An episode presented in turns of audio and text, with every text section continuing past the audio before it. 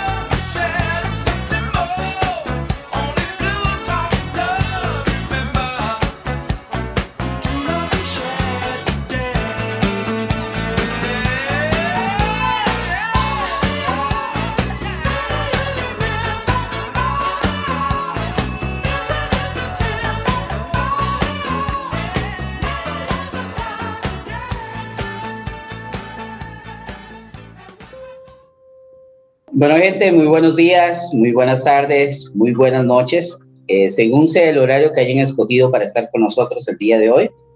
Para mí es un gusto y un placer tener a un ex compañero de trabajo de hace unos años atrás, una persona muy capacitada dentro del tema que vamos a conversar hoy. Eh, hoy nuestro tema principal que nos trae aquí a, Juan Bustos, eh, Juan Bosco Bustos, más conocido como, como Bosco, ¿verdad, Juan Bosco? Es el tema de la huella digital, un tema que, que viene a, eh, como anillo al dedo en, estos días, sobre todo después de la gran transformación que hemos tenido en los últimos 18 meses con, con el tema de la pandemia y eh, dándole un poco de seguimiento también a lo que hablamos eh, previamente con la, con la psicóloga, con la doctora Silvia Cruz, en algunos aspectos con respecto a cómo ha cambiado la dinámica del día a día. Juan, Bienvenido a, nuestro podcast de citas ciegas y tus primeras palabras para la gente que te escucha. Hola Ronald, siempre un gusto saludarte a ti y ahora a tu audiencia. Gracias por la invitación y bueno, aquí estamos a hablar un poco de, de aquellos años de compañeros seguro y también de, como decías, de la huella digital, que creo que es un tema que todas las personas, desde jóvenes, padres de familia, educadores, eh, empresarios, todos deberíamos de conocer y, estar atentos a todo lo que significa esto. Juancito, como te, decimos de cariño, yo creo que casi la mayoría de las personas se dirigen hacia vos. Tenés formación en lo que es el área de ciencias de la computación, eres bachiller en ciencias de la computación de la Universidad de Costa Rica. También eh, tenés, eh, perdón, de la Universidad Tecnológica de Costa Rica, del TEC, ¿Sería o esta es la Universidad Tecnológica como tal? Universidad Tecnológica, UTEC. UTEC.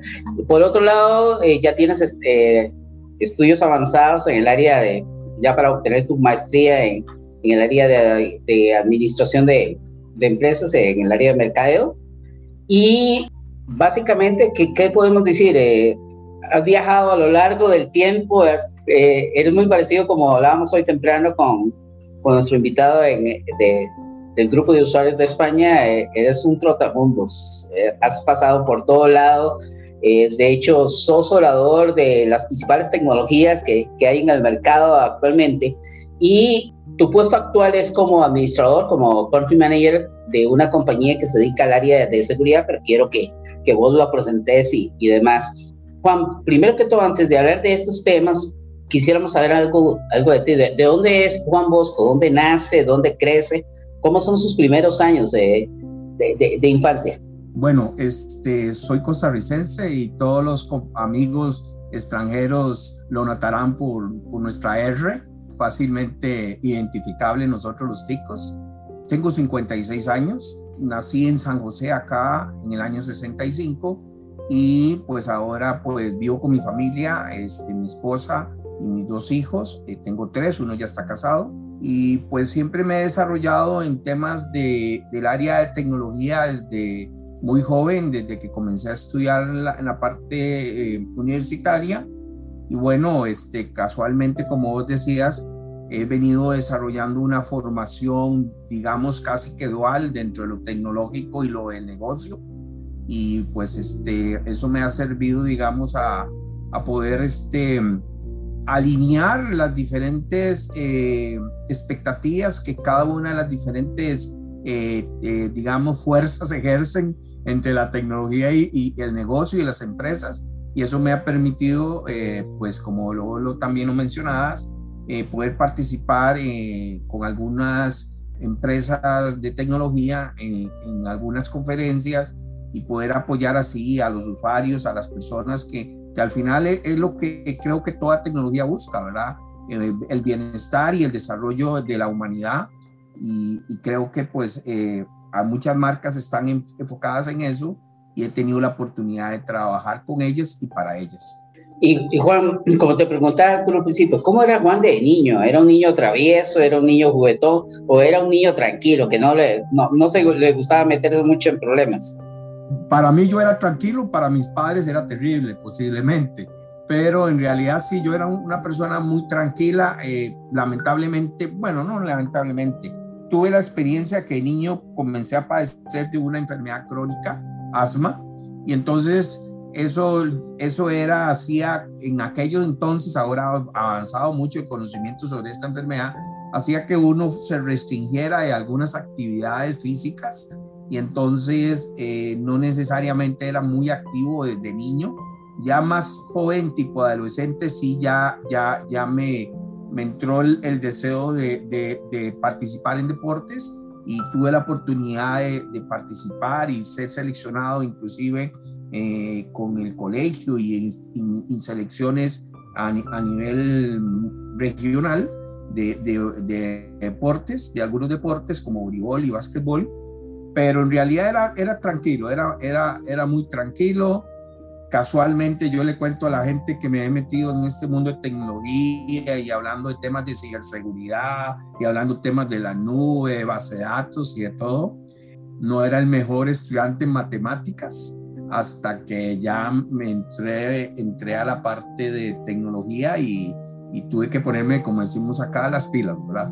En, en este entonces, eh, bueno, y generalmente para la, para la gente que nos escucha, cada cada persona que hemos eh, tenido aquí presente, ellos nos explican mucho cuál es el esquema de estudios que hay en cada país. En Costa Rica tenemos la primaria, la secundaria, y después de la secundaria viene, puede haber una, una preparación dual ahí con la parte técnica académica, pero generalmente cuando pasas la secundaria entras de una vez a la universidad y hay que escoger carrera y demás. ¿Cómo fue ese proceso para, para Juan? Eh, ¿Fue sencillo o se te dio de manera muy natural el escoger por el lado de las ciencias de la computación o había alguna duda con respecto a si esa era la, carrera con la cual querías eh, desarrollarte a futuro?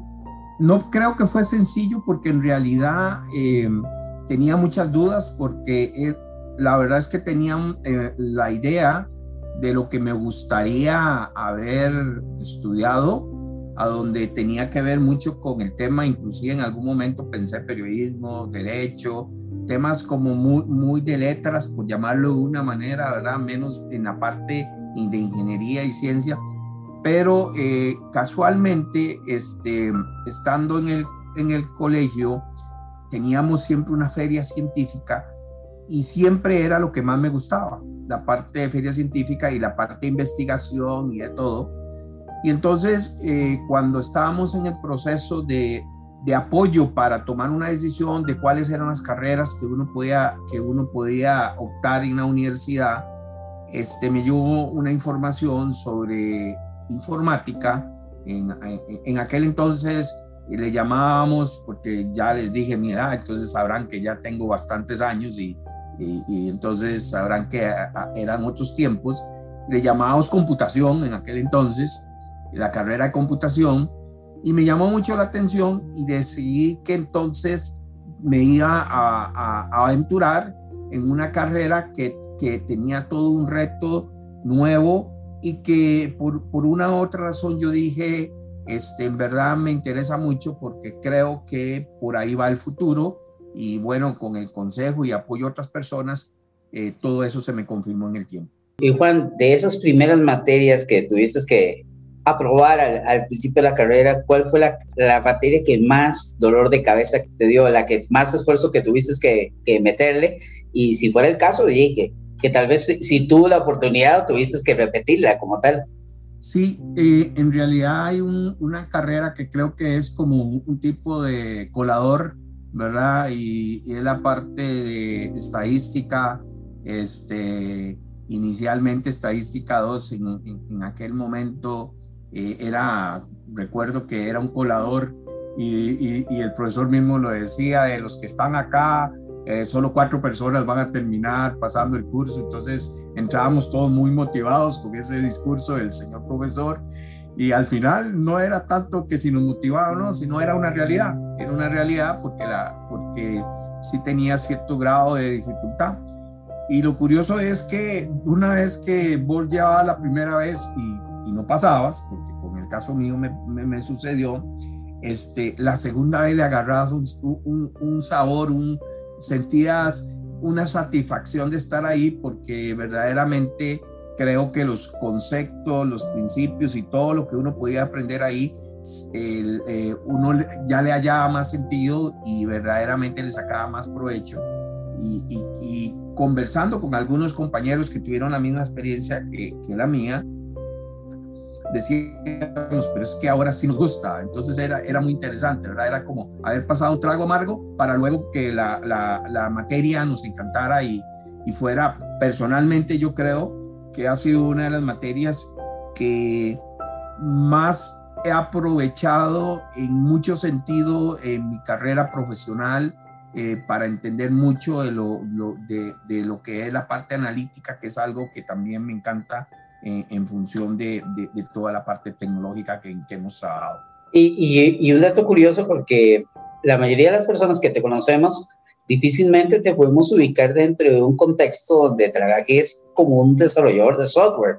Te conocemos como consultor, te conocemos como gerente comercial, te conocemos como gerente de marca, pero eh, jamás nos imaginarías que pasamos, que pasas prácticamente cuatro años trabajando en el Instituto Nacional de Seguros como analista.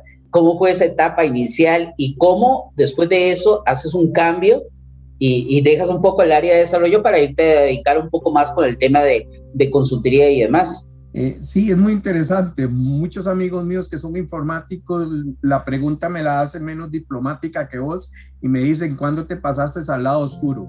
Este, y, en serio que es muy interesante. Eh, en verdad, sí, yo tuve la oportunidad de trabajar muy recientemente en la parte de tecnología. Tuve el gran privilegio de poder tener varios sombreros, desde el soportista que iba en aquel entonces a, a, conectar un mouse, a conectar una red Nowell porque se desconectaba el punto de conexión, este, a dar soporte a pasar a, a, luego a ser un, un, operador de algún sistema de los grandes mainframe que habían antes, luego pasar a ser a programador 1, 2, 3, hasta ser analista y, y director de proyectos, etcétera. Entonces pasé por todos los sombreros tecnológicos y estando en esa parte donde me gustaba mucho la programación, me gustaba muchísimo toda la parte de, de desarrollo de, de proyectos, liderazgo de proyectos tecnológicos, tuve a cargo equipos de desarrollo, a, cargo equipos de, de, de, aquel momento se llamaban equipos de pruebas, pero en realidad eran equipos de QA,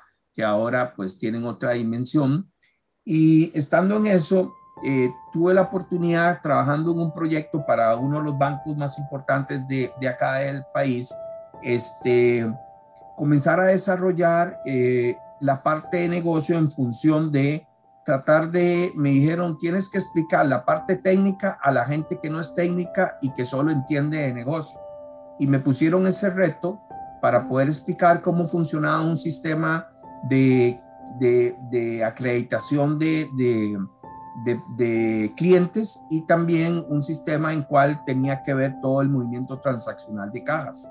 Entonces tenía que hacer esa explicación y fue todo un reto y me metí muy a fondo y, y un momento dijo, esto me gusta, me gusta hablarle al negocio, me gusta entender la, la, la, técnica, la parte eh, de cómo son los y bytes que hay de fondo, pero me gusta más entenderla para poder traducirla y hablarle al negocio y que el negocio y la gente que está en la parte administrativa pueda entenderla y sacarle provecho. Y fue ahí donde me tomé la decisión que en lugar de hacer un posgrado en la parte de tecnología, que tenía la oportunidad de estudiar Project Manager, que tenía la, oportunidad posiblemente de, de, desarrollarme más en la parte de desarrollo de aplicaciones o de base de datos, etcétera, todas esas cosas, eh, tomé la decisión de decir, voy a nivelar mis conocimientos, mi formación académica y profesional y voy a entrar en la parte administrativa.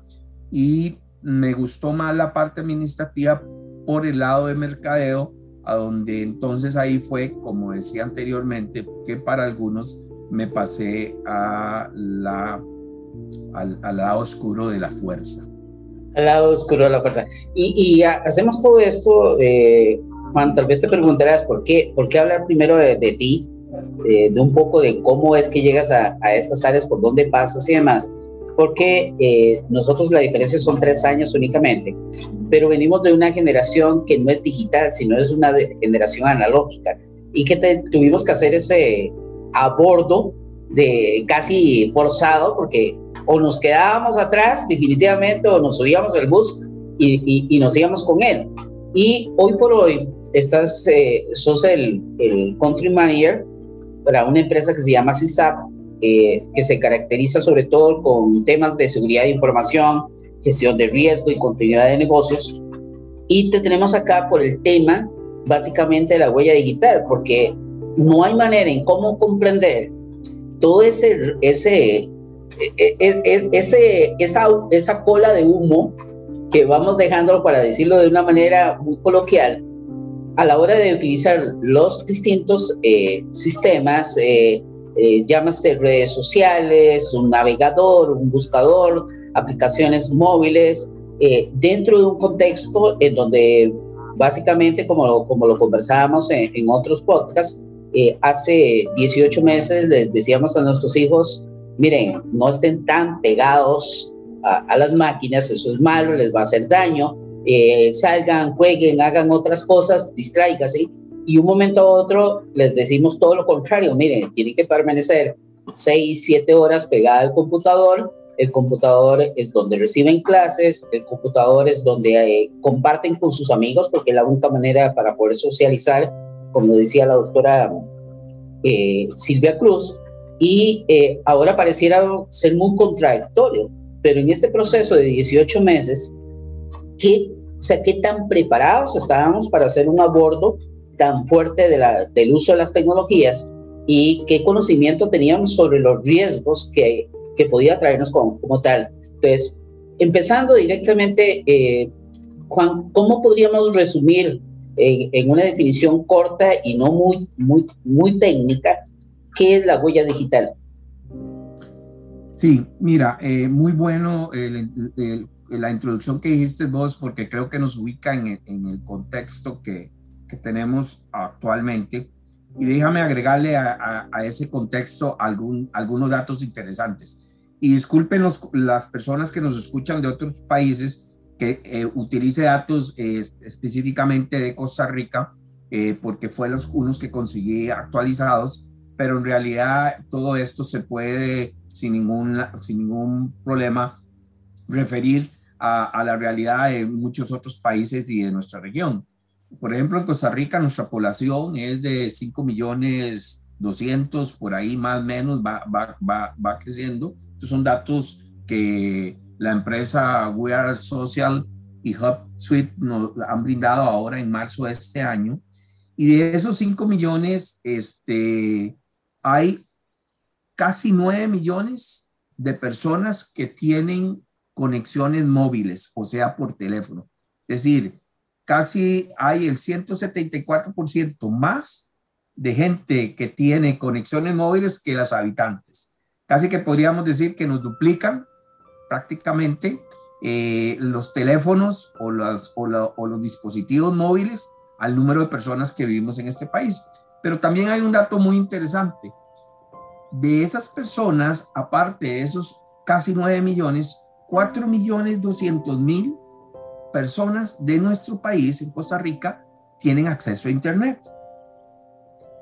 Y de esos 4 millones, 3 millones 900, prácticamente todos, tienen interacciones en redes sociales.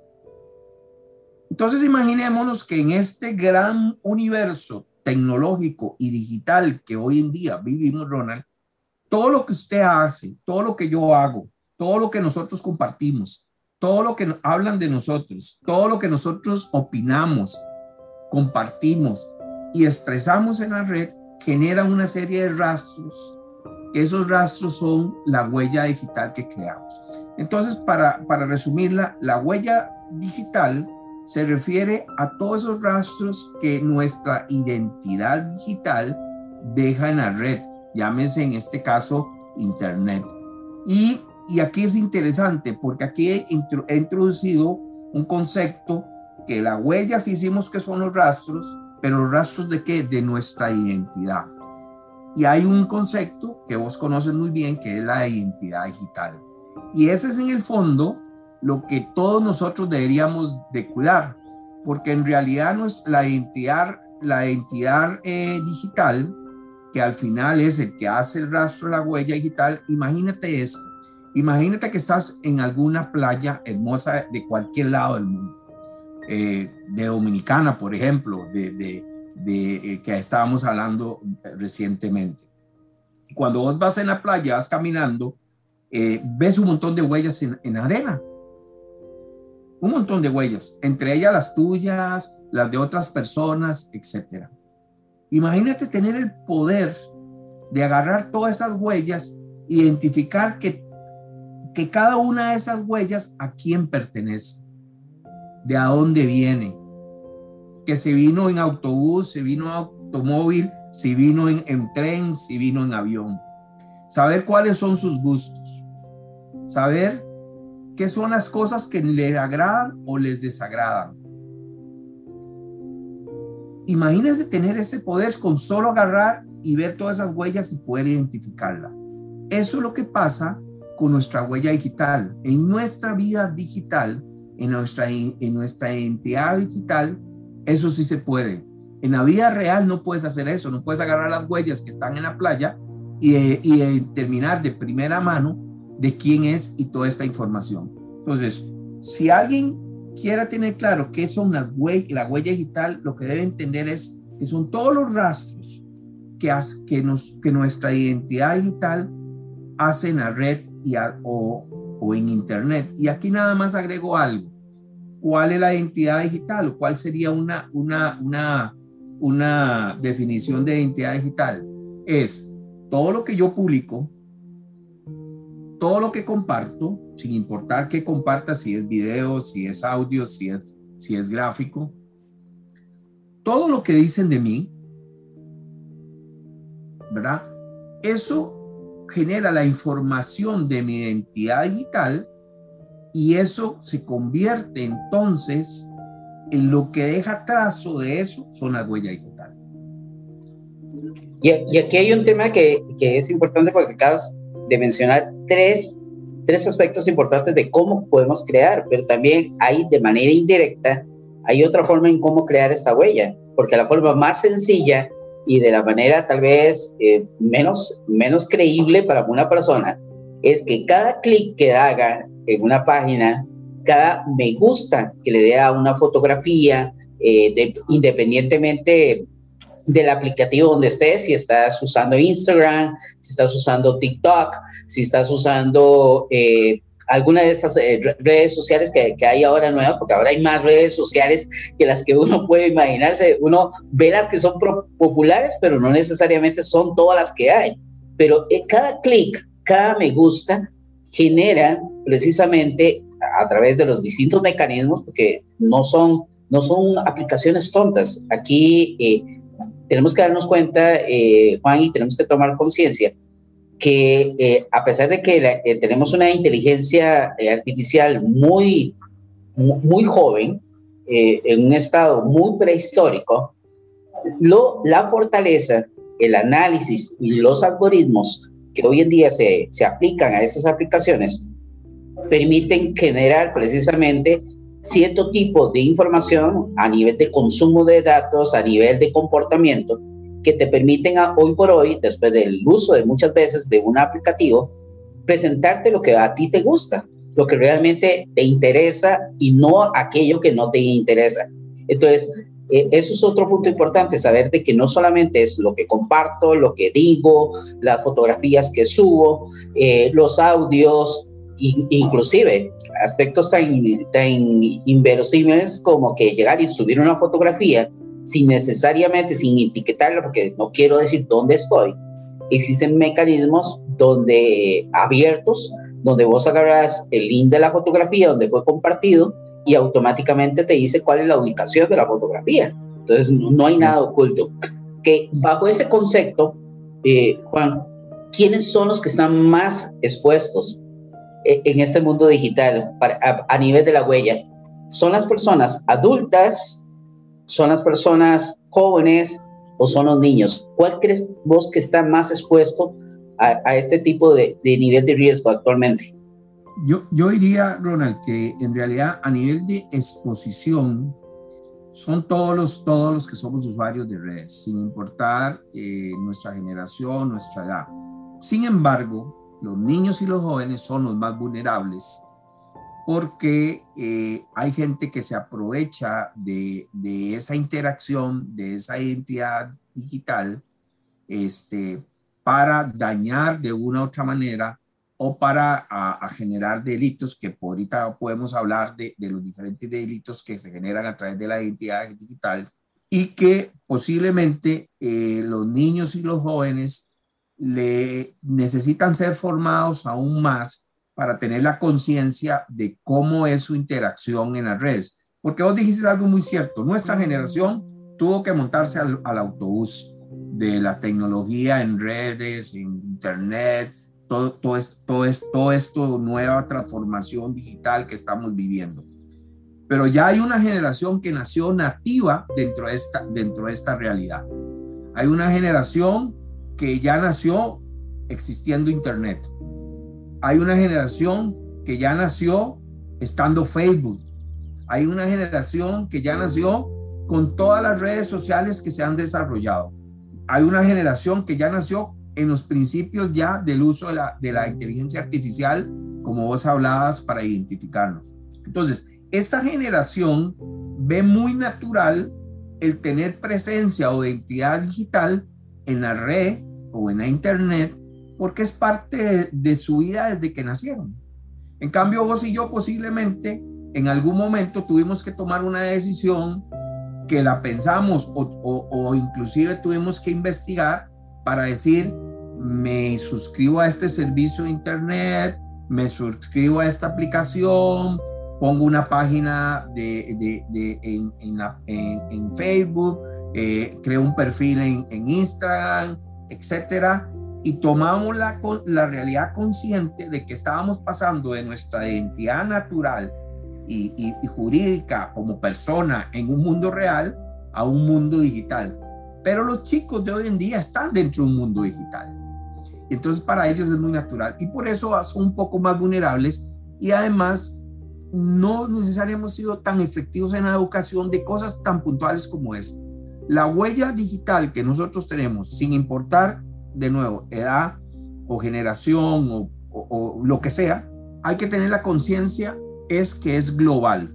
Quiere decir eso que lo que nosotros interactuemos, no creemos que porque estoy en un grupo de amigos del colegio, en Costa Rica, en Panamá, en España, en Guatemala, lo que yo interactúe con ese grupo se va a quedar en ese país. Es global lo que yo interactúo ya. Entonces, nuestra huella digital, primero que nada, ya venció fronteras.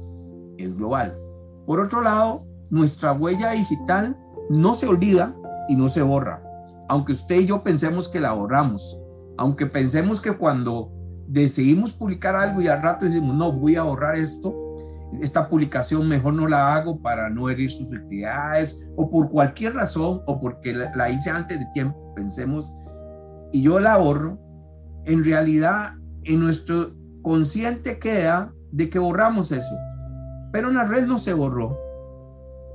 No hay, no, no hay forma absolutamente que te dé la certeza de que eso que se publicó en ese preciso momento, alguien la tomó, la guardó, la sacó una foto o simplemente quedó en los registros de los respaldos de, de, las aplicaciones y ahí está.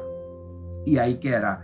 Entonces nosotros tenemos que entender que nuestros hijos o, los niños o los jóvenes o los adolescentes están tan expuestos como nosotros en nuestra identidad, ¿verdad? Y que también son víctimas y, blancos de la gente que quiere suplantar o robar nuestra identidad, pero no necesariamente son, o más bien, son más vulnerables porque no los hemos educado como debíamos. Y por eso me encanta este programa, porque este programa dirigido a la audiencia tuya nos puede ayudar a entender que, que nosotros tenemos que hacer un gran esfuerzo en todas las áreas y en todos los segmentos para educarnos en, en esto que es el mundo digital que hoy en día estamos. Y nada más te pongo a un ejemplo. Eh, y vos lo decías muy bien, el machine learning o el aprendizaje de máquina que ha evolucionado, la analítica de la información, por supuesto que la inteligencia artificial eh, ha servido mucho para que eh, toda la gente que está interesada en nuestra identidad digital le tome más interés y encuentre modelos de negocios que puedan ser rentables para ellos.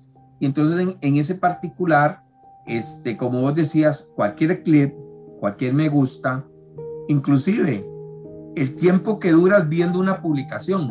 Hay, algoritmos y, aplicaciones que no solamente miden si le diste te gusta, si, si, le, si le, diste, eh, la compartiste, sino cuánto tiempo duraste en esa, en esa página, cuánto scroll o bajaste subiste eh, de, eh, de, la información, porque todo eso lo que va generando es lo que vos dijiste muy bien, patrones de comportamiento que luego eh, diferentes empresas organizaciones o inclusive delincuentes pueden utilizar en tu contra. Y, y sí, claro que sí. De, de hecho, te, te hacía la pregunta, ¿dónde creías? Porque yo lo veo como algo transversal, que nos afecta a todos de una manera, si bien es cierto, como dices, tal vez a las personas adultas nos puede afectar más el hecho de que hayan gente que quiera robar nuestra identidad para de alguna otra manera hacer algo con, porque tenés una cuenta bancaria, tenés eh, ingresos, pero a nivel de, de un niño, de un joven, podemos tener todo lo contrario, podemos tener el famoso el catfishing, que más bien es usurpar la identidad de una persona que posiblemente no existe o existió en algún momento para de alguna otra manera llegarle, en este caso, a niños o a niñas con intenciones distintas a las que un niño estaría eh, interesado interactuar en la red. Y, y uno de los grandes problemas que yo veo es que eh, muchas veces, no sé si, si, lo, vos ves de esa manera también, eh, tenemos una gran cantidad de personas que son analfabetos digitales y que comprenden poco del uso de las tecnologías y prefieren no meterse en el, en, el mismo para no, no quedar mal parados. Entonces muchas veces nuestros hijos quedan a, la, a lo que el amigo, a lo que el hermano mayor les pueda explicar con respecto a los riesgos que existen y eh, prácticamente todos los días, y esto es una, una métrica, así como estabas encontrando información, hay información a nivel global que dice que dependiendo de la edad, vos instalás o, o desinstalás aplicaciones móviles en una cantidad dependiendo de, tu edad. Por ejemplo, eh, en mi caso, yo tengo 10, 11 años, 12 años de usar Twitter desde el 2009. Eh, uso Facebook, eh, uso un poquito Instagram, recientemente estoy usando TikTok, pero esas son mis cuatro aplicaciones. Si te vas a un teléfono de una persona entre el rango entre los 15 y los 25 años, vas a encontrar 20, 30 aplicaciones en el teléfono. Y de esas 20, 25, 30 aplicaciones, la estadística mundial dice que tan solo después de 12 meses, el 20% de esas aplicaciones permanecen todavía en el teléfono. O sea, hay una gran rotación. ¿Cuál es el tema? Como vos bien lo decías, cada vez que nosotros ingresamos en una nueva aplicación, le damos a aceptar a un grupo grande de cláusulas, de términos que no leemos porque nadie lee, esa, es la verdad. La prueba de ellos, eh, el kilométrico plan de aceptación de términos de Facebook, que que, prácticamente lo único que, que, dice es, todo es mío, todo lo puedo compartir a quien quiera y como quiera y no hay límite, aunque diga que la legislación se plantea bajo ciertas circunstancias, hay manera en cómo salirse. ¿Dónde va mi pregunta? El hecho es de que al estar usando tanta cantidad de aplicaciones y aceptando tantas condiciones de término, existe un gran, o sea, estoy compartiendo, estoy dando mis datos a mayor cantidad de proveedores que a su vez, ese es el negocio de ellos, venden esa información a otros proveedores y estos a otros. Entonces ya resulta que no estás recibiendo datos solo de cuatro o cinco aplicaciones. Hay 20 aplicaciones y entonces empiezan a, a, tener conciencia muy clara de quién eres vos. O sea, tu huella digital se ha fortalecido precisamente al uso de estas aplicaciones. Ahora, no vamos a poderlo evitar, Juan. Es imposible llegar y decirle a un joven, no, mire, no instale la, aplicación que va a salir mañana. ¿Okay? Pero, ¿qué podríamos decirle a un joven que esté escuchando en este momento? ¿Qué medidas deberías de tomar en consideración cada vez que baja una aplicación y acepta las condiciones de uso de dicha aplicación? ¿Y qué debería tomar en, en cuenta para el futuro? ¿Cómo le podría afectar eso de aquí no ahora a, dos o tres meses, sino en 10 o 15 años cuando esté dentro de una profesión y donde posiblemente de aquí a 10 o 15 años, eh, si, nos, si nos dejamos volar un poquito y si la singularidad tecnológica nos alcanza en ese periodo y si somos muy imaginarios y nos vamos a aquel capítulo de de Black Mirror, donde en algún momento eh, las gentes llegan y te dicen, mira, eh, yo te voy a calificar según tu huella digital para ver si sos o no sos propicio para poder habitar en este lugar, comprar una casa, poder viajar, eh, tener ciertos privilegios. ¿Qué, les podríamos contar? ¿Qué les podríamos decir? Sí, yo creo que antes de entrar a, a hablar de algún tema, recomendaciones, yo creo que lo primero que deberíamos plantear es ¿Por qué me debe interesar mi huella? ¿Por qué me debe interesar mi identidad digital? ¿Verdad? Porque hay personas que dicen, no, por sí, ¿qué importa? ¿Quién soy yo? No soy importante, no soy un influencer, no soy un, jugador de fútbol reconocido, este, no soy eh, un, un, cineasta, etc.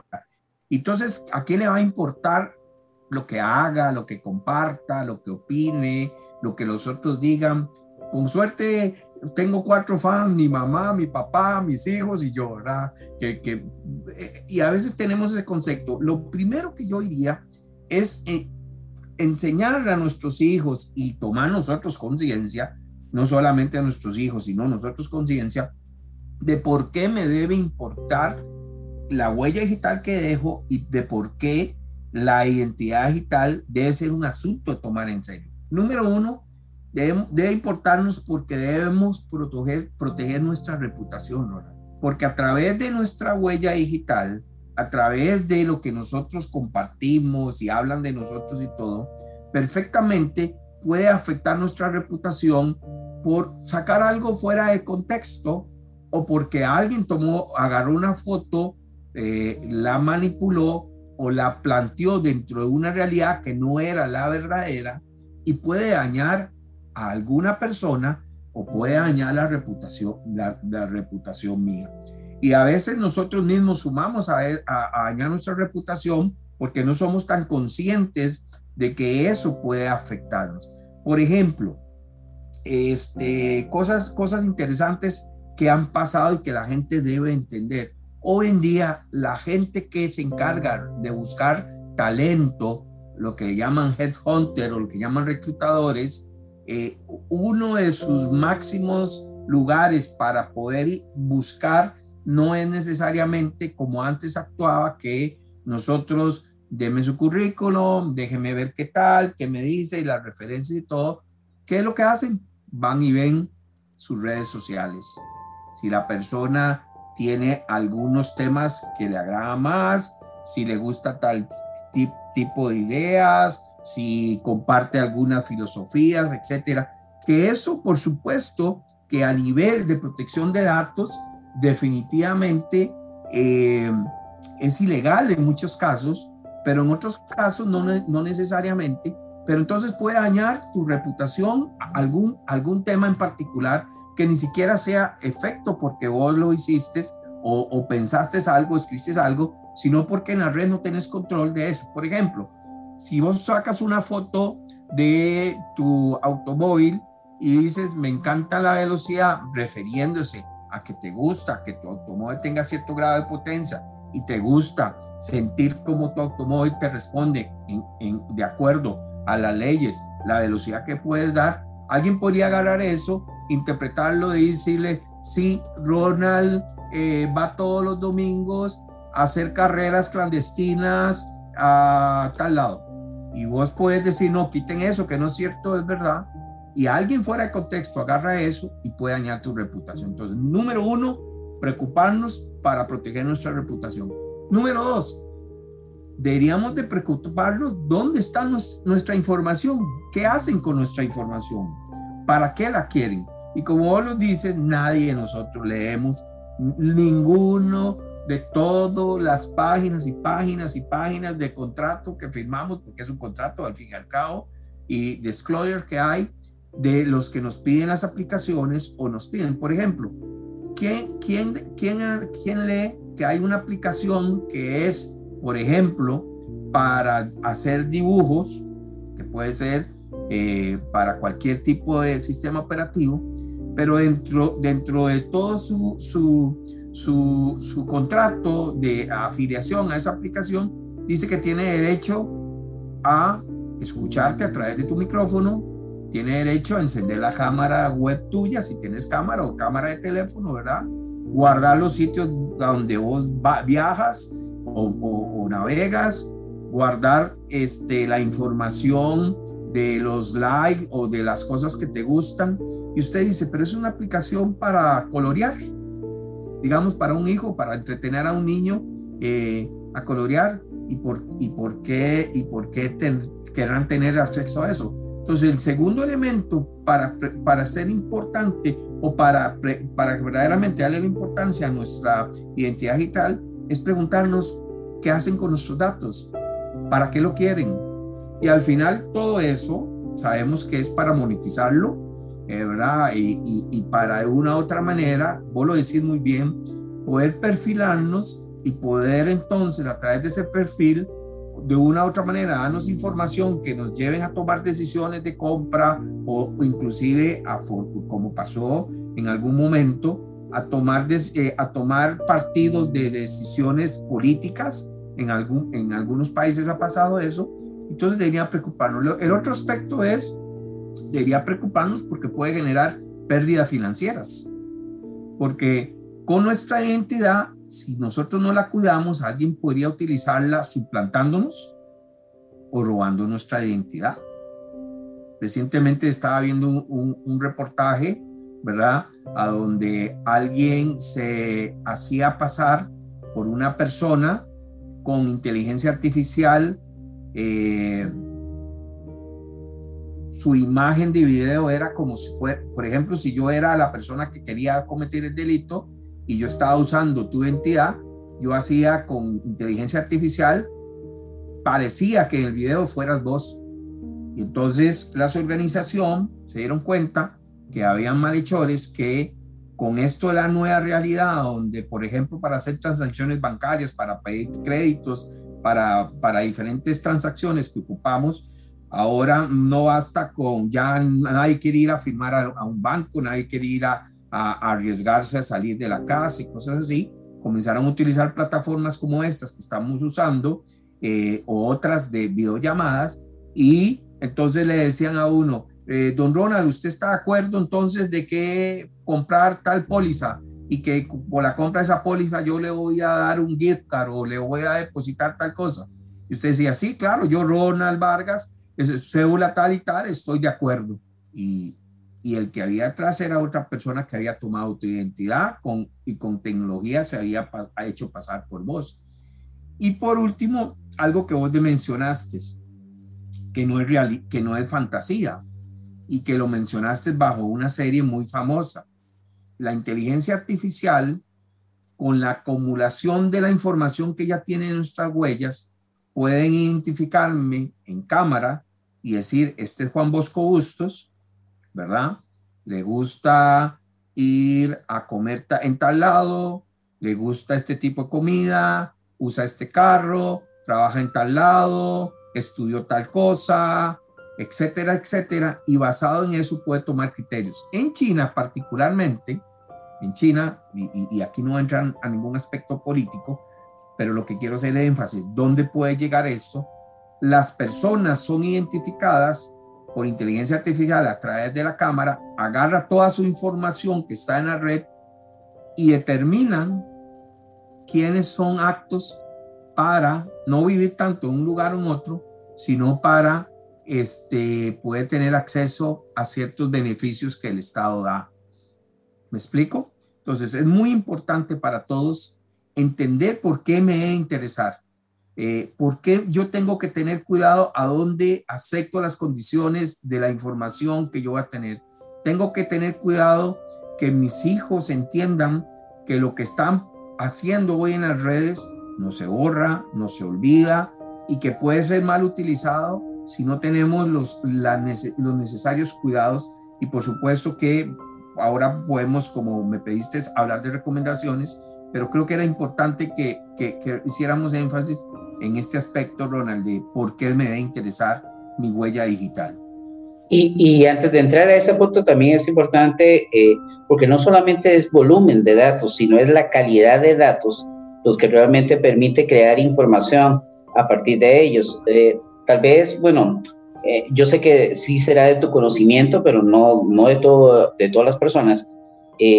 nosotros recordaremos el famoso caso de Cambridge Analytica, que tenía cerca de 178 datos de cada ciudadano norteamericano que permitía generar un perfil bien exacto del comportamiento de las personas, que qué hacían, cómo hacían y cómo podrían de alguna otra manera, según, bueno, los que no hayan eh, eh, logrado ver la película, yo creo que valdría la pena que la, que la puedan ver sobre el caso de Cambridge Analytica y cómo de alguna otra manera las redes sociales ayudaron a crear criterio a partir precisamente de esos 178 datos, porque yo sabía cómo te podía influenciar de alguna otra manera para llegar e involucrarte dentro de un área de contexto donde tal vez era totalmente eh, eh, nula tu, tu, conocimiento o tu, tu, apreciación. Y lo que estabas diciendo, eh, Shanghái es una de las, de las capitales eh, de, de, de, las ciudades del mundo donde más difícil es poder obtener un alquiler. Y dicho sea de paso, en China, ahora que hablabas de eso, eh, y por eso hago mención a Shanghái, eh, en Shanghái se mantiene una aplicación que permite medir de alguna otra manera cuál es tu comportamiento, o sea, crearte un estatus y llegar a decir, usted es una buena persona, es una persona que cumple, que, que cumple con lo que está reglamentado, que no, que no eh, causa problemas, eh, que tiene un buen ingreso, que va a tal y tal lugar a comprar, que consume todo, y dependiendo de eso te va generando un, un porcentaje ahí. Es exacto, donde vos llegas y decís, mira, eh, quiero, quiero alquilar acá, mira, hay un millón de personas que quieren alquilar acá, pero resulta que vos estás entre los primeros 10 entonces, de acuerdo con esa calificación, te alquilan o no te alquilan a vos. Y entonces más bien la, gente se les invita a que compartan mucha su información. Y, y hay, hay una serie de mitos. Hay gente que llega y todavía a estas alturas cree que apagar el GPS realmente lo está apagando. Y sabemos que por regulaciones internacionales el GPS de un teléfono nunca se apaga, porque es la manera en cómo pueden ubicar a una persona en caso de una emergencia o demás. Entonces, la pregunta que hoy aquí es la siguiente. Vos nos dijiste que deberíamos de preocuparnos en dónde están nuestros datos, pero al puro principio hablamos de que la huella digital, aunque nosotros los borremos, siempre van a estar ahí. Entonces, ¿de qué realmente tenemos que preocuparnos? Eh, si, ya, si ya lo compartimos, ¿ya ahora qué podemos hacer? Eh, bueno, esto ha traído un gran debate y, por eso algunos países y creo que la sociedad en general ha comenzado a hablar de la protección de datos personales. En nuestro país particularmente hay toda una ley con respecto a esto, pero lo que sí es cierto es que uh, las grandes eh, empresas o industrias que manejan esta información, voy a decirlo muy claro, tienen las, tienen las de ganar porque cuando nos inscribimos le dimos permiso de usar nuestra información, guardarla, compartirla, analizarla, este, volverla a compartir, eh, venderla, etcétera, ¿verdad? Y aunque nosotros podamos poner algunas regulaciones, por ejemplo, quién quiero que vea mis, mis publicaciones, a quién quiero que interactúe conmigo, toda esa información sea como sea, está siendo analizada y, está siendo almacenada. Entonces, en realidad, este, si hay algunos elementos o herramientas que podamos utilizar, pero lo que sí no podemos asegurar es que sean tan efectivas como nosotros quisiéramos. Antes, cuando, por ejemplo, vos tenías, te voy a poner un ejemplo muy, muy, particular que me pasó a mí. Este, este año estoy, eh, cumplí 35 años de, de, aniversario y eh, decidí entonces hacerme una escapada, lo que dirían algunos, una segunda luna de miel, ¿verdad?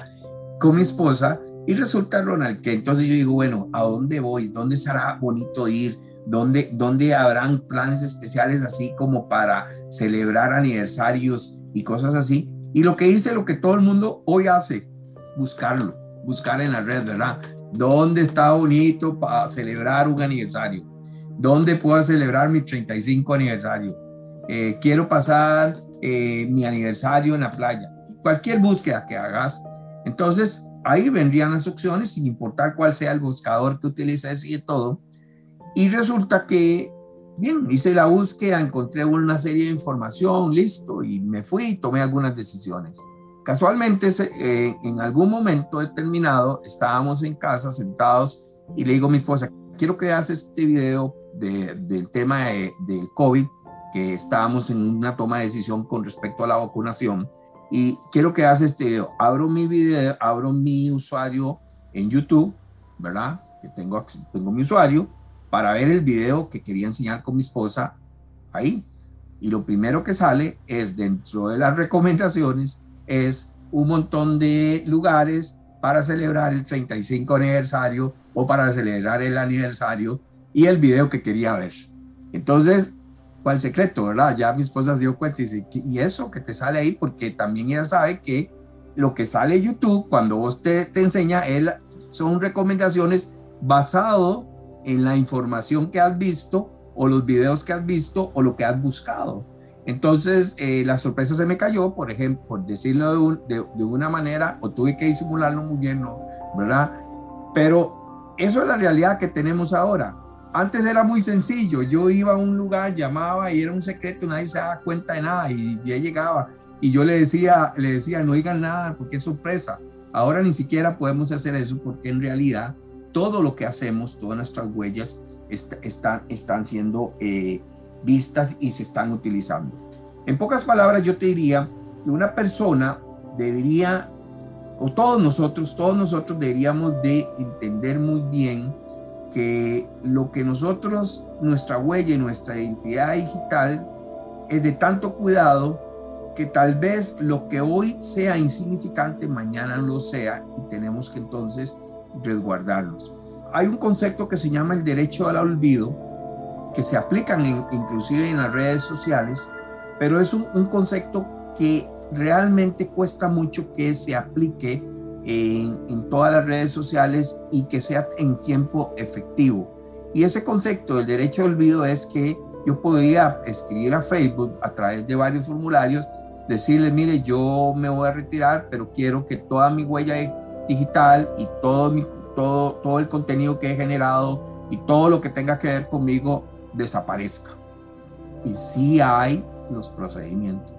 Sin embargo, esos procedimientos no necesariamente sean tan expeditos y mucho menos también no sean tan fáciles como, como, hacerlo. En, el, en, el, ramo que yo me desempeño, han habido muchas personas que se nos han acudido porque han sido víctimas de fraude o de mal uso de su, de su, de su identidad. En, las empresas no sufren fraude de robo de identidad, sino lo que sufren es robo de marcas, ¿verdad? Entonces se hacen pasar por X banco, por X institución y las personas también sufren eso y cuando llegan hacia nosotros y, deciden preguntarnos cuál es la forma más rápida para que eso desaparezca en la red, en realidad nuestra respuesta siempre es, hay formas, unas más rápidas que otras, pero lo que usted tiene que tener conciencia es que nadie le va a asegurar que en la red vaya a desaparecer. Puede ser que desaparezca de la página de Facebook, desaparezca del Instagram o el lugar a donde se, se, se mostraron las cosas que no, usted no dijo, no quería mostrar, pero en la red de Internet no hay nadie que 100% te pueda asegurar que eso desaparezca y el día de mañana no pueda salir. No hay forma. Y, y de hecho tenemos que tomar conciencia también, Juan, que recordemos que estamos hablando de Internet, estamos hablando de la punta del iceberg de toda la información, porque luego está la, la, red oscura y o red profunda, y entonces ahí son N cantidad de kilómetros hacia abajo y a donde realmente nosotros no tenemos control. Ahí por más que vos quieras hacer, los datos ahí van a estar y no va a haber manera en cómo ser removidos. Entonces, e, eso es otro punto que es importante. Juan, nos vamos ya acercando a la hora de estar grabando el, podcast y quisiéramos, antes de ir terminando, las recomendaciones. ¿Cuáles serían tus recomendaciones para las personas, en este caso, en temas que tengan que ver con la parte del manejo de una huella digital? Sí, eh, la, primera recomendación que daría es tener la conciencia de lo que voy a publicar, de lo que voy a compartir, y si hay algo que me puede afectar o puede afectar a un tercero y que posteriormente pueda devolverse eh, hacia mi reputación, este, pensarlo dos veces y, y, y si fuera el caso, eh, pensarlo otra vez para no, para no compartir algo así. Lo otro, la otra recomendación que es muy importante es este, a nivel de, de todo lo que es la, para evitar la suplantación de, de, de identidad digital, es eh, manejar muy bien toda la parte de lo que son los, las claves o los, o los passwords, ¿verdad? Que sean robustos, que, que, puedan, que puedan verdaderamente eh, tener los, los caracteres adecuados, la, que actualizarse recurrentemente, eh, tener muchísimo cuidado con respecto a con quién lo compartes, con quién, lo, con quién, quién tiene acceso o qué formas de acceso están teniendo, ¿verdad? Yo siempre le recomiendo a la gente tener doble factor o múltiple factor de autentificación, a donde eh, si yo estoy accediendo en diferentes redes sociales, inclusive la gran mayoría de redes sociales ya han implementado por lo menos el doble factor, que tal vez no es 100% seguro, pero es mejor que nada, ¿verdad? Eh, y hay otros que hasta múltiple factor de, de, de, autentificación. Y aunque nos da un poco de, pereza a veces, ¿verdad? De que ya el password ya está y que entonces tenga que entrar un código, que me llegue un, un, un, mensaje o que me llegue un correo con un código que dice, ¿qué, ¿qué, es esto tan feo para poder entrar? Todas esas cosas, todas esas cosas son, son muy importantes. Y a nivel, y a nivel este, de, de padre de familia, yo creo que vos dijiste algo, algo muy cierto, ¿verdad? Y es que tenemos que eh, saber que la educación digital es como en aquel entonces nos decían a nosotros y siempre lo dicen, es como la educación sexual de nuestros hijos. No depende de, de terceros, no depende de profesores, no depende de maestras y mucho menos de los amigos. Es, depende de nosotros la educación digital de la educación digital de nuestros hijos. Eh, y, la recomendación es que nos que con estas charlas, con acercamiento, las organizaciones están preocupando mucho porque se han dado cuenta, Ronald, que muchas de, las brechas informáticas que hay en, las organizaciones, el eslabón más débil o el principal medio de acción de los delincuentes somos nosotros las personas. ¿Verdad? Porque abrimos un correo que no tenemos que abrir, porque compartimos información que no tenemos que compartir. Entonces las mismas organizaciones nos están educando a todos nosotros, los, los, los, los colaboradores, en esta vida digital que afecta también a las empresas, pero que también nos están educando para trasladar eso a nuestros hijos, e, esa, esa, esa educación. Y, y, otra, otra recomendación que haría tal vez a final es que siempre que eh, eh, vayas a, tener interacción en tus redes, en cualquier forma, por teléfono, por la computadora, asegúrate cerrar la sesión que abriste. Muchos tenemos la mala costumbre, y yo diría que todos dejamos las sesiones abiertas. Dejamos que en el teléfono, ah, y aunque le pongamos clave, matriz, biométrico, lo que sea, pero si yo entro y logro entrar a tu teléfono y le doy clip o, o, simplemente pongo mi dedo en la, en, la, en la imagen del icono de Facebook, voy a entrar directo. Y es, es, como dejar la casa abierta, ¿verdad? Las puertas abiertas. Entonces, una recomendación es acostumbrémonos a eso. No es lo más fácil, no es lo más, este, por ejemplo, no es lo que más nos gusta porque nos gusta la inmediatez, nos gusta que las cosas se hagan rápida, pero creo que, que esa práctica ayudaría mucho a que muchas suplantaciones de identidad no, no, no, se, no se estén dando. Y Juan, eh, tal vez como para cerrar y dejarlo como, como pregunta ahí a la gente, ¿deberíamos nosotros tener el control sobre quién nos pueda etiquetar o no realmente? Porque muchas veces cuando se hace una, una publicación, la gente nos, nos etiqueta y no, no requiere. Y hay un mecanismo, en, por lo menos en Facebook, donde sí necesitas aprobación pero en otras redes no existe. En Twitter puedes poner la cuenta de otra persona y automáticamente ella va a estar allá involucrada. Creo que, que, estamos a, la hora de, de empezar a, a, generar más control sobre, sobre la manera en cómo interactuamos con la información, cómo interactuamos con las aplicaciones y también cómo manejamos esta conceptualización de lo que es la huella digital. Yo creo que es, es algo que definitivamente todavía falta mucho de qué hablar. Juancito, muchas gracias por, por tu tiempo, eh, por, la, por esta más de una hora que, que, nos has dedicado a estar aquí con, con nosotros. No vamos a terminar el podcast sin las, sin las dos formas clásicas de cierre del podcast. A ver, eh, Juan, ¿cuál es esa frase innombrable que podemos hacer nombrable el día de hoy porque no hay censura? ¿Qué dice Juan cuando se enoja, cuando dice, mierda, la cagué, metí la pata, no debió haberlo hecho? ¿De qué manera Juancito se, se libera un poquito de, de las tensiones? Uh, me agarras, me agarras de sorpresa, pero en, en, realidad, este, la frase cuando pasa algo así es eh, sin censura, de verdad, es qué huevón, ¿por qué no hice lo que tenía que hacer? Y pues, los que te conocemos, yo creo que te hemos escuchado más de una vez decírtela, yo creo que es muy propia de ti. Y para terminar, eh, Juancito, ¿con qué canción te gustaría que iniciáramos el podcast? Habíamos hablado de, música en, eh, tropical, salsa y eso, pero quiero hacerte una pregunta, este, si puede ser cualquier tipo musical, cualquier género. Cualquier tipo, desde bolero, tangos, lo que quiera. E inclusive hoy tuvimos una petición un poco extraña y ahí los, los oyentes se van a dar cuenta. Hoy nos pidieron el himno de un lugar de España como parte de inicio del podcast. Qué bueno, qué bueno. Mira, entonces siendo así, voy a ser fiel a mi generación y posiblemente muy cercana a tu generación, porque estamos muy cerca. Entonces te la, la canción que me gustaría como inicio es la canción de Erwin and Fire, Septiembre, September. Así iniciamos también el mes de septiembre. De acuerdo, Juancito. Entonces, muchas gracias de verdad eh, por haber, estado aquí con nosotros y esperamos que tengamos otra oportunidad más adelante de poder conversar de más temas de seguridad y, y que nos puedas aportar parte de tu conocimiento. Gracias, un abrazo. Por hoy, nuestro tiempo de procesamiento ha finalizado. Esto fue Ciega.